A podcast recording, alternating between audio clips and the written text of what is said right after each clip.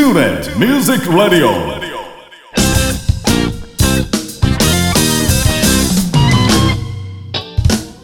皆さんこんにちは大阪吹田の音楽スタジオトゥーレミュージックラボのディレクター兼ボーカル講師林慎次郎ですこの番組ではトゥーレミュージックラボの生徒の皆さん講師陣その他関係者の方をお招きして音楽や演奏の話時として普段聞けないような雑談などをお送りしています。番組の最後にはプレゼントコーナーもありますのでどうぞ最後までお聞き逃しのないよう。それではしばしのお付き合いよろしくお願いいたします。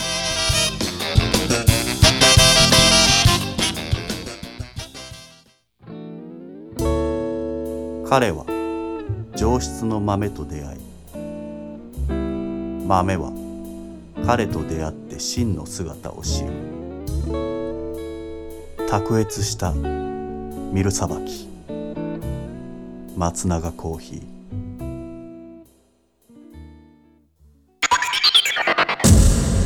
トゥーレミュージックレディオ。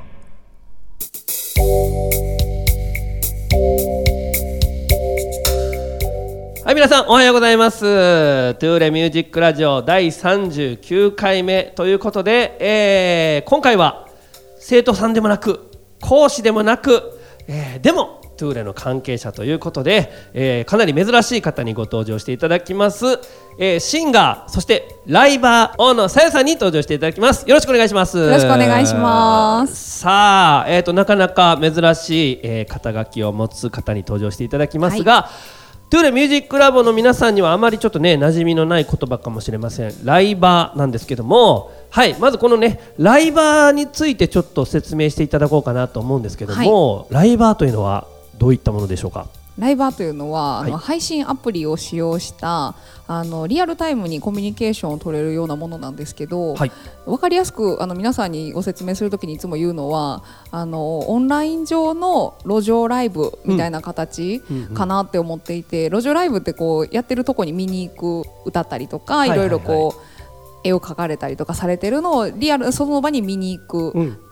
うんでもあのオンライン上で歌ったりとかしてるのをそこで見れるみたいな形かなって思ってます。なるほどだからあの普通のライブの配信と違って不特定多数の方がねそうですね。はいあの見に来られるとはい、いいうことで、ろんな方の目に留まるというのがメリットかなと思います。はい、では、えーそのライバーの活動についてもちょっとゆっくり聞いていきたいと思いますけども、まあ、ライバーという人たちのはい中には、えーさよちゃんみたいにあのボーカル、まあ、歌い手としてやられてる方もいたり話し手だったり俳優さんだったりいろんなねそうですね。はいあのスキルを持つ方が、えーやられてるんですけども、まあ、さよちゃんはあの歌い手としてはい。ライバーをされているということで、このまあ歌を始めたきっかけからちょっと聞いていこうかなと思うんですけどそこから聞きますか？はい。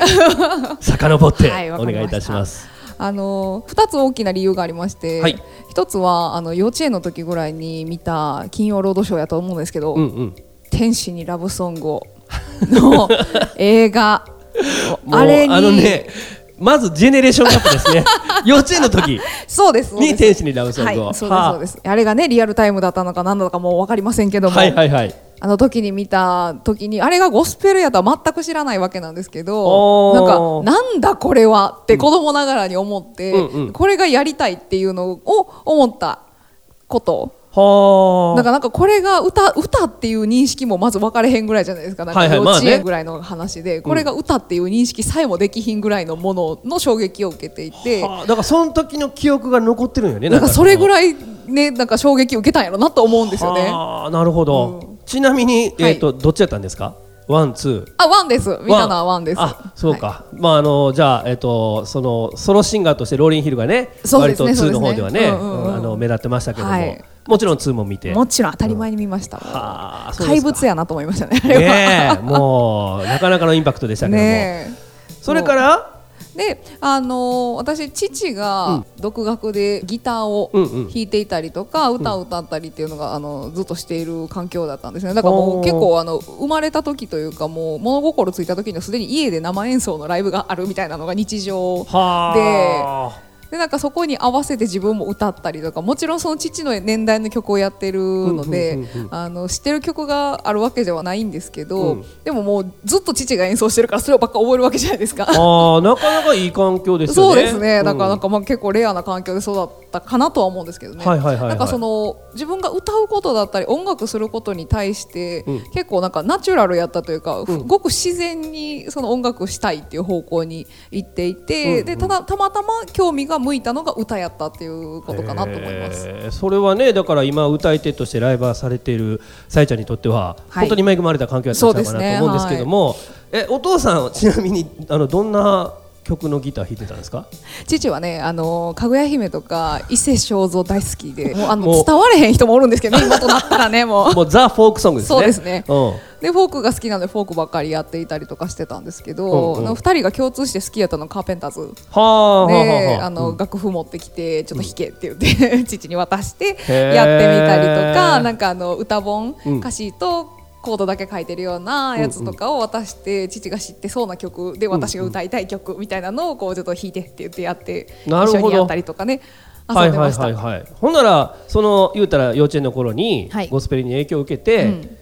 ゴスペルにそのたどり着くまでちょっとその歌謡曲だったりとかね。カーペンターズとかを経てうんうんうんうんうん。いつ頃からそのゴスペルというかまあそっちのあのジャンルに足踏み入れたというかやりたいなってなってたのはそれがゴスペルやと気づいたのは中学生ぐらいの時ですね。小学生の時に父から、あの2枚のアルバムを渡されて、うはい。ホイットニー・ヒューストンうん。と八神純子のアルバム 渡されたんですけど、うん。まあ、お前はこれを練習しろと いう話で渡されてその時に洋楽っていうものにこう初めてすごいなっていうことに気づいた。その黒人さんカーペンターズもちろん大好きやったけどブラックミュージックがどんだけかっこいいねんっていうのをそのホイットニーで知って、うんうんうんそっから派生してゴスペルっていうものにたどり着いた形ですね。へえそう。なんかでもフォークソングにしっかりハマってたそのお父さうんからそのホイットニーとね。そうですよね、うん。やまあ八神純子さんは分かる気がするけどうまいしね。うん。へえそうかじゃあそれがまあちょっとその転機というかね。まあ、そうですね、うんうんうん。でそこからゴスペルを知り、うん。そのカルチャースクールなるものがあるんだということを知って、はいはい。で高校生になってこう改めて習い始めたって形ですね。はあそうか。じゃあもうそこからまあその今のスタイルに至るというかね。そうですねはい。割とねあのまた後でちょっと曲の方も聞いていただきますけどもう大野さよさんといえばですよ。もうパワフルな声が 印象的で。うん、僕はいわゆるなんでしょう日本のシンガーでいうとミーシャさんだったりとか、うんうんうん。スーパーフライさんだったりとかあの辺りのこうイメージを彷彿させるあの歌声なんですけども。ありがとうございます。いややっぱりそれははもうそのゴスペルとかあのブラックコンテンポラリーからね、うん培ったものかなと思うんですけども、うんうん。そうですね。はい。そうか。でまあ今、はい。えー歌い手としてその改めてライバーというはい活動をされているということなんですけども、このライバーはまああのさっきもちょっとお話ししていただきましたけどもまあいろんなその環境というかねプラットフォームという言い方しますけども、それがある中でえー、とさやちゃんの場合はそのショールームという、はい。はい、プラットフォームを使ってやってるんですけどこれどれぐらいになるんですか？ライバーを始めて今1年半ぐらいですね。一年半あそうか1年半か。はい。なんかもっと長く続けてるみたいな印象を受けるぐらいあ本当ですか？嬉しい。ねあのー僕とあの大林さんもちょこちょことそのさやちゃんの、えーショールームにお邪魔させてもらったりとかしてるんですけどもなんやろベテラン感がすごいというか。ありがとうございまうんす。そうですよ。あのこの軽快なトークもさることながらということで、はい、その辺の話もねちょっとあの掘り下げて聞いていきたいなと思うんですけども一旦ここでちょっとジングルを挟んで引き続きこのショールームでの活動について聞いていきたいと思います。Tulip Music Radio.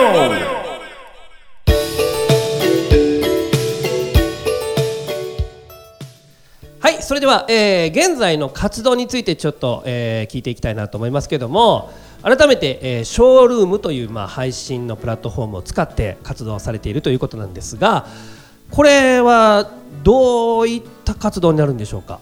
そうですね。あのまあ私がこう始めたきっかけとしてはこういろんな人に知ってもらえるかなっていう気持ちを持ってやり始めていたんですけど、まさに本当にその通りで、うん。えー自分が自宅で配信しながら、うん。北海道の方から沖縄またあの海外の方も見てくださるようなものになっていて、うん。でその中で自宅から自分のあの歌を聴いてもらったりだとか時にはこうリスナーさんとお話ししたりだとかのあの配信を私はしてます。あのーまあ1年半といえばちょうどそのコロナそうですね。ね入ってちょっとしてからのはい。時期になりますんで、それまでっていうのはライブ活動とか？それまでもねほとんど私年に多くても23本してたかなぐらい実はあ。は。あの個人的にするのは。うんうん。なんかなんかあの昔はゴスペルクワイヤーを自分で組んでやってたのでそれが、ね年末とかクリスマスシーズンになったらやっぱり本数が多かったりとかするんですけど、うんうん自分のライブってなると年に23本やってたかなぐらいなんですけどそれがはいはい今やもう毎日家でライブしてる状態なので、毎日？そうですね。はあそうか。あのね僕もちょっと聞いた話ですけどそのライバーさんもねいわゆるその個人でやられてる人と、それからまあその専任というかまあ公式っていう言いはい方するんですかね、うん、その方とではその月に例えば何時間配信しないといけないという決まりがあったりとかするみたいなんですけどもその辺ってどんな感じなんですか？私のとこはね全くそれはなくってあ事務所さんだったりとかプラットフォームによよりけりうんうん。な形なんですけど、うん。でもあのたとえあったとしても、うんそのやつの時間ははるかに超えてるぐらい毎日配信してるので。はあ。えどれぐらいのペースなん大体ね私よく目にするのは月30時間とかっていうのをそのノルマとして見かけるんですけどってことは1日1時間ぐはいらい、はい。ね、うん、1日1時間は配信絶対しているので え ちょっと待って。えどれぐらいするの？一応長い時で言ったら。えっとねこの間ね企画でやってみたんですけどん。5時間ちょっとしてました、え5時間って1時間1時間とかの小分けにしてとか？あもうぶっ通しで。えー、すごい。え休憩なしで？なしです、えー。もう配信しっぱなしで。はあやってます。えー、それずっと歌って喋ってという？そうですね、その時ね、あの結構ね、その長時間の配信される方って間に、うん。例えば心理テストしてみたりだとか、うん。ちょっとまあ休憩、自分自身も休憩したりとかできるような時間を持ったりするんですけど、はいはいはいはい。ちょっとやってみようかなという結構行き当たりばったりな感じで私も始めたのもあって、うん。ほとんど普段の配信内容と変わらないのを5時間ずっと続けてて。へえなんでそれ5時間しようと思ったのそれは？あのね訪問人数っていうのが出るんですけど、うんうん。その人数の上限ここまで達するまで終われませんっていうのをやってみようっていうのを思ったんですよね。あ自分の中で？あそうですそうですそうですほうほう。ほうであのたくさんの方にやっぱり出入りしてもらえてるってことなのでそれだけ、はいはいはいはい。でまあ知ってもらえるきっかけにもなるかなっていうのもあってやってみたんですけど、えほんで5時間でそれを達成できて？そうですそうです。でなんちなみに何人の設定それはねでもねあの最初ね1500人って言ってたんやったかな、うんうん。言ってたら3時間で終わったんですよ。さで3時間で1500人そうですそうです。で3時間でうん。終わろうかなと思ったらリスナーさんたちに普段とあんまり変わらないねって言われて まあでも普段も結構まあ1時間ぐらいをめどにはしてるんですけど、うんうん。あの盛り上がったりとか自分の調子が良かったりとか、うん。気分が乗ってきていたら、まあ、結構長く配信したりとかしててだから2時間ちょっと超えてたりとかする配信もよくあったんですよね、うん。基本的に、うんうん。なので、まあ、それにちょっと長いかなぐらいの感じで受け取ってたから、えーリスナーさんやね。そうなんですよ。ありがたいことに。でだからなんか3時間って普段とあんまり変わらんから長時間の気がしないねっていう声があったので、うん。じゃあちょっと2022年にかけて2022人来るまで終われませんにしようかって途中で変えたんですよ、うん。でそっからがちょっとこのデイリーがやっぱ少なくなる時間帯、うんうんうんうん。他の配信者さんが多くなるとやっぱりデイリーが少なくなるので、はいはい。っていうのもあって結構そこから2時間かかってしまって。あでもそれで2022年そうですそうです。素晴らしいですあねりがとうございます。いやーなかなかの耐久でございますけどもそっかそっかだからその辺ねここで終わらないといけないとかっていうのもなくそうですね。あの、イベントに時間の制限がない限りは、うんうん。あのフリーでできるのでもう全然24時間やろうが。はいはいはいはい。極端な話全然はいそうですね。はあ。えいつもだから決まった時刻にそうですね。大体夜9時が私は多いんですけど人気のそ時間帯なので、うん。他のライバーさんも割とする時間なんですよねその時間って。なのでちょっと今最近はあのいろんな時間で配信してみていろんなリスナーさんにこう知ってもらえるきっかけになるようにできたらいいかなっていうのは今思ってますね。なるほど。その例えば、まあ、9時に配信して、うん。今どれぐらいのライバーさんがやってるとかっていうのは分かったりするんですかそれは？そうですねわかりますわかります。あのそのページに見に行かなきゃいけないんですけど、うんうん。見に行って、まあ、多かったら3 4 0人ぐらい一気にその出てきてるかな。そのそれもその私ミュージック枠っていうその音楽やってる人のあのカテゴリーにいるんですけどその人たちだけで3 4 0人かあなーっていう感覚なので。あじゃあそのモデル枠があったりとか。あそうですそうですそうです。うわーすごいなその中で言うたらそのこう何人たくさんの方に見てもらそうですね。はいはい。なるほど。そのなんやろさっきのまあ5時間でうんうん。2022人。はい。だけど大体毎日そのどれぐらいの方が訪問される毎日ね私ののとこで言ったらまあ500人前後ぐらいかなって感じですね。毎日？はい。その1時間2時間ぐらいの枠そうですね。はい。あーすごいな。でも決して多い方ではなくってまあ、は多い方とかそのファンの方が多いところっていうのは、うん。初めて10分ぐらいで1000人ぐらいバンと行っているようなとこもあったりとか、えーざらにあるので。もうあの普通の対面のライブとかからすると桁違いね。そうでしょう、ん。なんか本当にあの見てもらえる人は多くなるなとは思いますね。うーん。なるほど。いやいやなんか奥が深い世界やなと思いますけどもそれを経てなんかこう例えば普通の通常のはい、対面のライブしたいなとかそういうなんかこう意欲とかっていうのは？あももちろんね湧きます。なんかあの、普段今までさっきも言ってたんですけど年に23うんうんうんうん。本あったらいい方かなって思ってたものが、うん。今すでにもう結構あの私の中では多い方。月1回ぐらい何かしてるようなあの環境になっていて、はいはいはいはいなんかお客さんにリアルにこう歌を聴いてもらえるような環境うんっていうのが、あのちょっとずつ増えてきているかなっていう感じはしますね。なるほどね。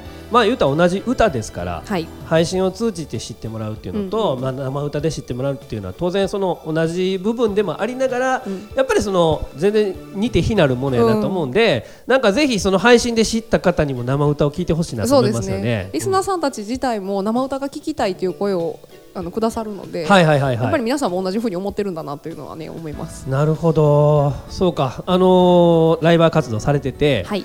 目標みたいなのってあったりするんですか？目標はねとにかくショールームの中でもっと知ってもらわなきゃいけないなっていうのが私の中ではあってまだまだあの認知されていないと思うので、うん。もっともっとあのトップランカーって呼ばれるんですけど、はい。上位の方たち、でうん。そこに入れるように私はまずならなきゃいけないなと思っていて、はあはあそこで入れない人間が外に出て一歩出てやっていけるわけがないとまず思うのでそこではまずあのトップランカーに選ばれるような存在にはなりたいなと思ってますね。はあ今大体自分がどのあたりにいるかとかっていうのあそれはねちょっと難しくって、うんうん。あの一応そのランクうん。A とか B とかみたいな感じの、うん。ああいうランクはあるんですけど、まあ、うん。おそらくそれがあの SS とかがあるんですけど、はいはい。そこの辺まで行かなきゃうん。トップランカーにはちょっとこう選ばれないかなっていうところですね。はあなるほど。今私は A かぐらいなのあ。でまだもうちょっと上に行かないといけないです。ああでもなんかもうなんか言ってる間にいやいや難しいんですうよ結構。わーそうですか。うわーもうちょっとぜひとも僕もねあの応援させてもらいたいなと思いますので、ねあの今このラジオを聞いてる皆さんもぜひともあのショールームの、えー、大野さゆちゃんまた説明欄にも書いておきますのでぜひともあのフォローしていただきたいなと思います。お願いします。はいということで、えー、現在のね活動についてお聞かせいただきました。TuneIn Music Radio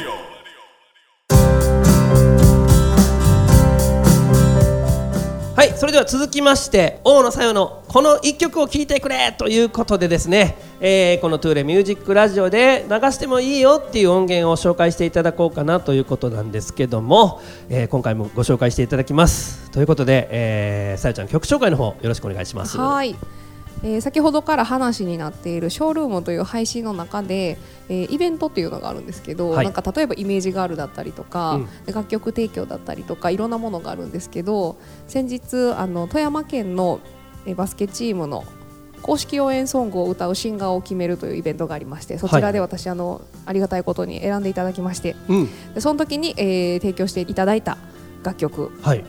なのであの富山県のバスケチームの公式応援ソングですね。はあそういうのもあるんですねそうなんですよ。うんうんうんうんでその時本当あのデモで聴かせてもらった時にあうん。私こういう歌が歌いたかったって思って 本当に本当に外で号泣したんですよ。いやあなるほど。いや むちゃくちゃ号泣して。ねこの曲聴いた時になんかもうあさよちゃんが歌うための曲やなって思っねたぐらいね。思うぐらいでした、うん私も。しっくりきてますねこれね、はい、本当に、うんうんうん。だからなんかあのあ自分が歌いたいと思ってる方向性が見せれたんだなっていうのをすごくあの感じて嬉しく思ってなるほど。歌えた楽曲なのでぜひ聴いていただきたいなと思ってます。いいですね。うんうん。なんかこれ詩とかはもう向こうのその運営側があそうですね。もう完全にすべてあの提供していただいた形でもう私は歌だけ歌わせてもらったっていう感じなんですけど。わかりました、はい、じゃあ、えー、曲のタイトルお願いします。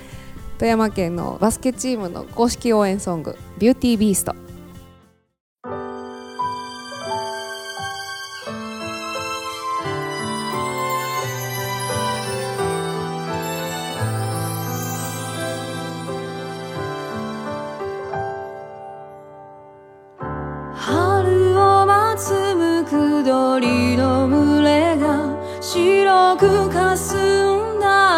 限り潜って日の昇る丘に凍りつく息。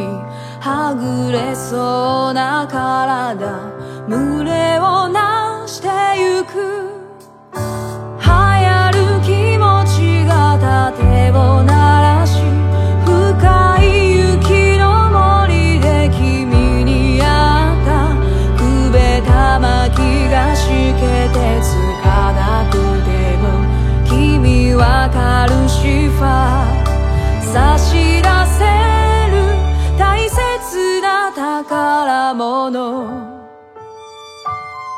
差し出したその後に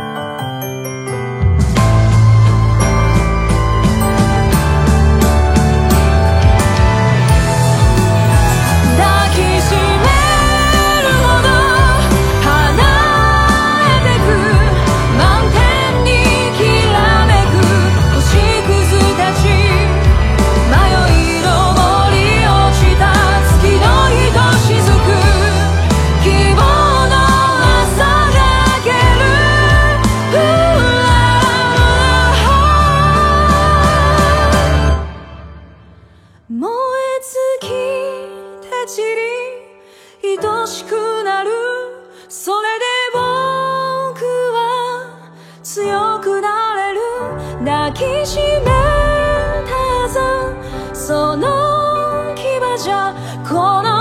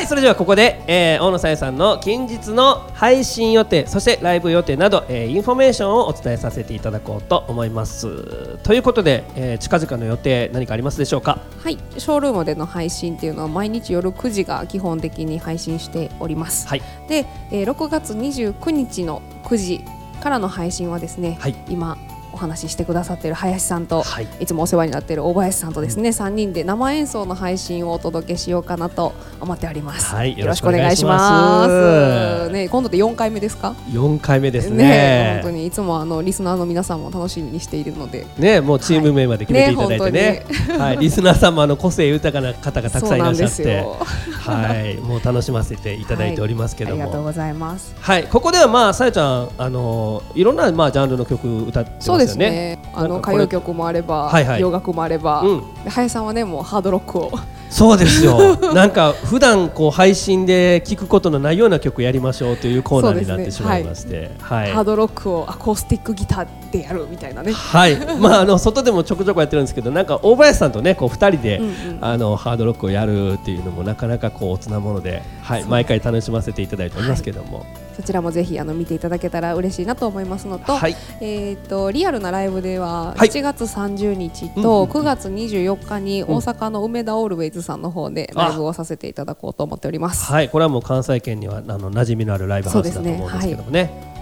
はい、えーと一つずつちょっと紹介していただきましょうか。7月30日は、えー私大阪音大卒業してるんですが、その時の同級生とか後輩たちを集めてあの私自身では実に3年ぶりになるフルバンドでのライブとなっておりまはあす。なんかちょっと感慨深いね。そうですね、んんんこうなんかまあ共に頑張ってきた仲間たちとあのその当時に勉強していたのがそのまさにブラックコンテンポラリーの楽曲だったりとかするので、やっぱそういう楽曲自分たちのこう原点に変えるじゃないけど、ブラックミュージックをあのやってるライブをしたいよねっていうことから集まったんですけど。はあじゃあもうこれはあれですね、さえちゃんのそのルーツもうそうですね120%ぐらいちょっとね、もう楽しめるというか。なかなか濃い内容の曲になってるので、うんうんうん。もうご満足どころかお腹いっぱいになって帰ってもらえるんじゃないかなとは思ってるんですけど。ねこれあの普段ショールームの配信見られてる方もね、そうですね。なかなかその編成で聞くことないですからね。そうですね、うん。あの配信では歌えない楽曲だったりとか、やっぱり配信ってあの、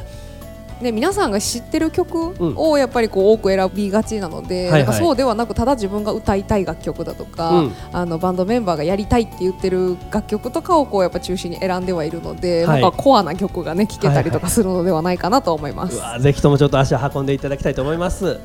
えー、もう一個のライブは、はい、9月24日の方はですね、うんちょっとまああの恐縮なんですけども私のバースデーライブとさせていただこうかなと 思っております。おめでとうございます。ありがとうございます だいぶ早いけど。えこれリアル誕生日ですか？そうですリアル誕生日ですほんであの今までバースデーライブとしてやったことがまずなくって、うんうんで自分の誕生日当日にライブできそうな日っていうのが今年もドンピシャであったのであおもうやるしかないなと思ってなるほど。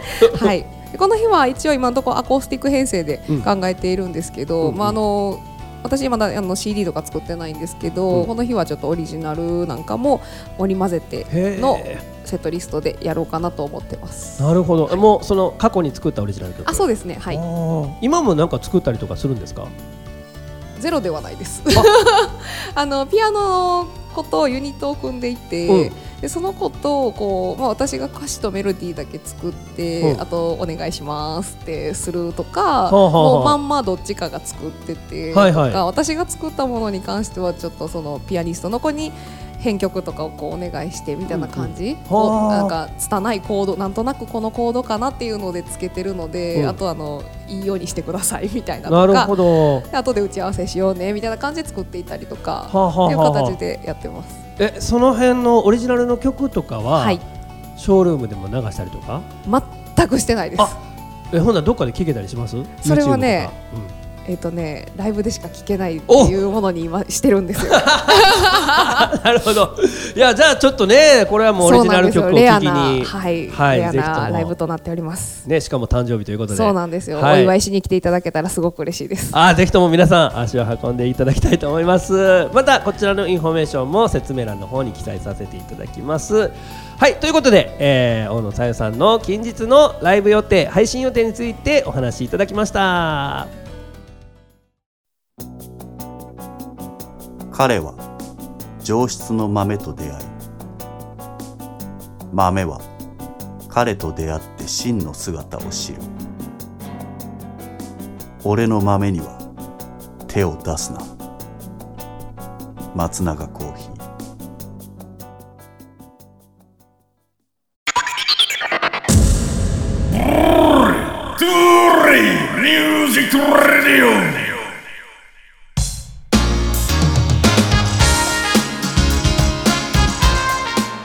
はいそれではここで月間キーワードクイズのコーナーです、えー今月6月からまた趣向を戻しまして、えー毎回1文字ずつのキーワードを出させていただき、え1ヶ月間に出たキーワードこれをつないでできる言葉をお答えいただいた方の中から抽選でプレゼントを申請するコーナーになっておりますが、えーちょっとね機材トラブルということで先週はお休みさせていただきましたので今回2文字、えー発表させていただきます。まずは、えー今月のプレゼントからご紹介させていただこうと思いますが今月は、えーバースというメーカーの入浴剤なんですけどね。これ僕はあんまりちょっと詳しく知らなかったんですけどさやちゃんこれ知ってたよねバースめちゃめちゃいいですよこれは。あはぜひ使ってみてほしいです。いやもう女性がそのめちゃめちゃいいっていう入浴剤ですからね。これはかなりレアなプレゼントになるんじゃないでしょうか。それでは今回のキーワードまずは1文字目からお伝えさせていただこうと思います。それではさやちゃん1文字目お願いします。ゆはい1文字目は「ゆ」でございます。続いて2文字目紹介していただこうと思います。お願いします。り。はい2文字目「り」でございます。ということで、えー今回のキーワードは「ゆ」と「り」になります。さあ皆さんふるってお考えいただきたいと思います。そしてぜひ素晴らしいプレゼントゲットしてください。ということで月間キーワードクイズのコーナーでした。大阪府 JR 吹田駅から徒歩7分の音楽スタジオトゥーレミュージックラボでは丁寧に指導サポートする音楽レッスン。配信にも対応した関西屈指の格安レンタルスタジオ。その他防音音楽建築の専門家によるコロナ対応型防音施工。さまざまな活動創造の場としてご利用いただけるコワーキングスペースサービスの提供など音が紡ぐさまざまな音楽スタイルをご提案させていただきます。お問い合わせは電話0663181117メールアドレス info@ トゥーレ .jp 詳しくはクーレミュージックラボのホームページへ。お気軽にお問い合わせください。トゥーレミュージックラディオ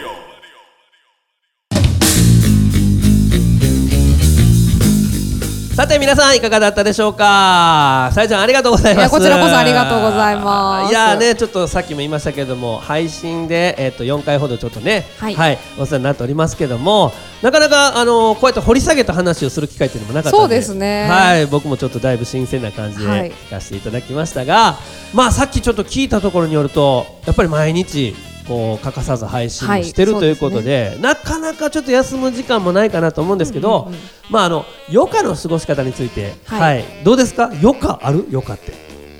基本的にはねやっぱなんかずっとこう音楽のこと考えていたりだとか、うんうん。配信次何しようかなとか何歌おうかなみたいなこと考えてることが割と多いは多いんですけど、うん。あのー私愛犬が3匹はい。いるので、はい。その子たちとこう戯れるとかお散歩に行くっていうのがねあの私の日課というか趣味というか。なるほど、はい。三匹。3匹います。相当な犬好きでございますねこれね。もう大好きですね。どんなえどんな種類の？えっとねトイプーが2匹と、うんうん。豆柴ちゃんが1匹います。なんか散歩行ったりとか？あしますします、でもあのトイプーが結構老犬なので,、うんうんうん。で豆柴が4歳でちょっと若めなので、うんうん。ちょっと運動量がねどうしても違うので、うん。豆柴ちゃんだけ行くことの方が多いんですけど。なるほど。なんかあの言ったら犬種も違うしそうですね。年齢も違うじゃないですか、仲良くやってるんですか？そむのさん ちゃくちゃ仲悪いです。めちゃくちゃむ仲悪い。ちゃくちゃ仲悪いです、えもう毎日喧嘩してます。本当に。ー、えほんならなんかちょっとあ険悪な雰囲気やなと思う時ってどんなことするの？もうとにかくねみんながね違うとこで寝るっていう ほんでもう時間経ったら元に戻ってるクッションの上なのかソファーの上なのか、うん。あとあの階段のところで寝てるのかとかね、こうみんなそれぞれこうなんか好きなとこがあるのでなるほど。そこでねそれぞれ過ごしてます。はあ、ほんでさえちゃんはその3匹をこねくり回してる時が癒される。そうですそうですもうあの匂い吸いながら寝るっていうのが至福やなと思ってます最近。ああそうですか。ありますよねでもその匂いっていうかね。ありますよね、うんうんうん。その子特有のね、うんうん、なるほど。いやーちょっとまたぜひねあのお目にかかる機会があったらそうですねぜひ。はい、見てみたいなと思うんですけども。可愛がってください。やこのねちょっとあのラジオもせっかくなんでね、あのはいショールームのあのリスナーの方にも知っていただくようなね、はい。何か手段ちょっと考えようかなと思ってるんで。よろしくおはい願いしまます、たここでもちょっと大野さよの魅力について触れていただきたいと思いますがはいそしてトゥーレミュージックラボの皆さんはぜひともねこれをきっかけであのショールームの毎日9時からはい。はい、えー大野さよちゃんの大野さよルームに足を運んでいただけたらなと思っております。ということで、えー、トゥーレミュージックラジオ第39回目はシンガーそしてライバーの大野さよさんに登場していただきました。ありがとうございました。ありがとうございます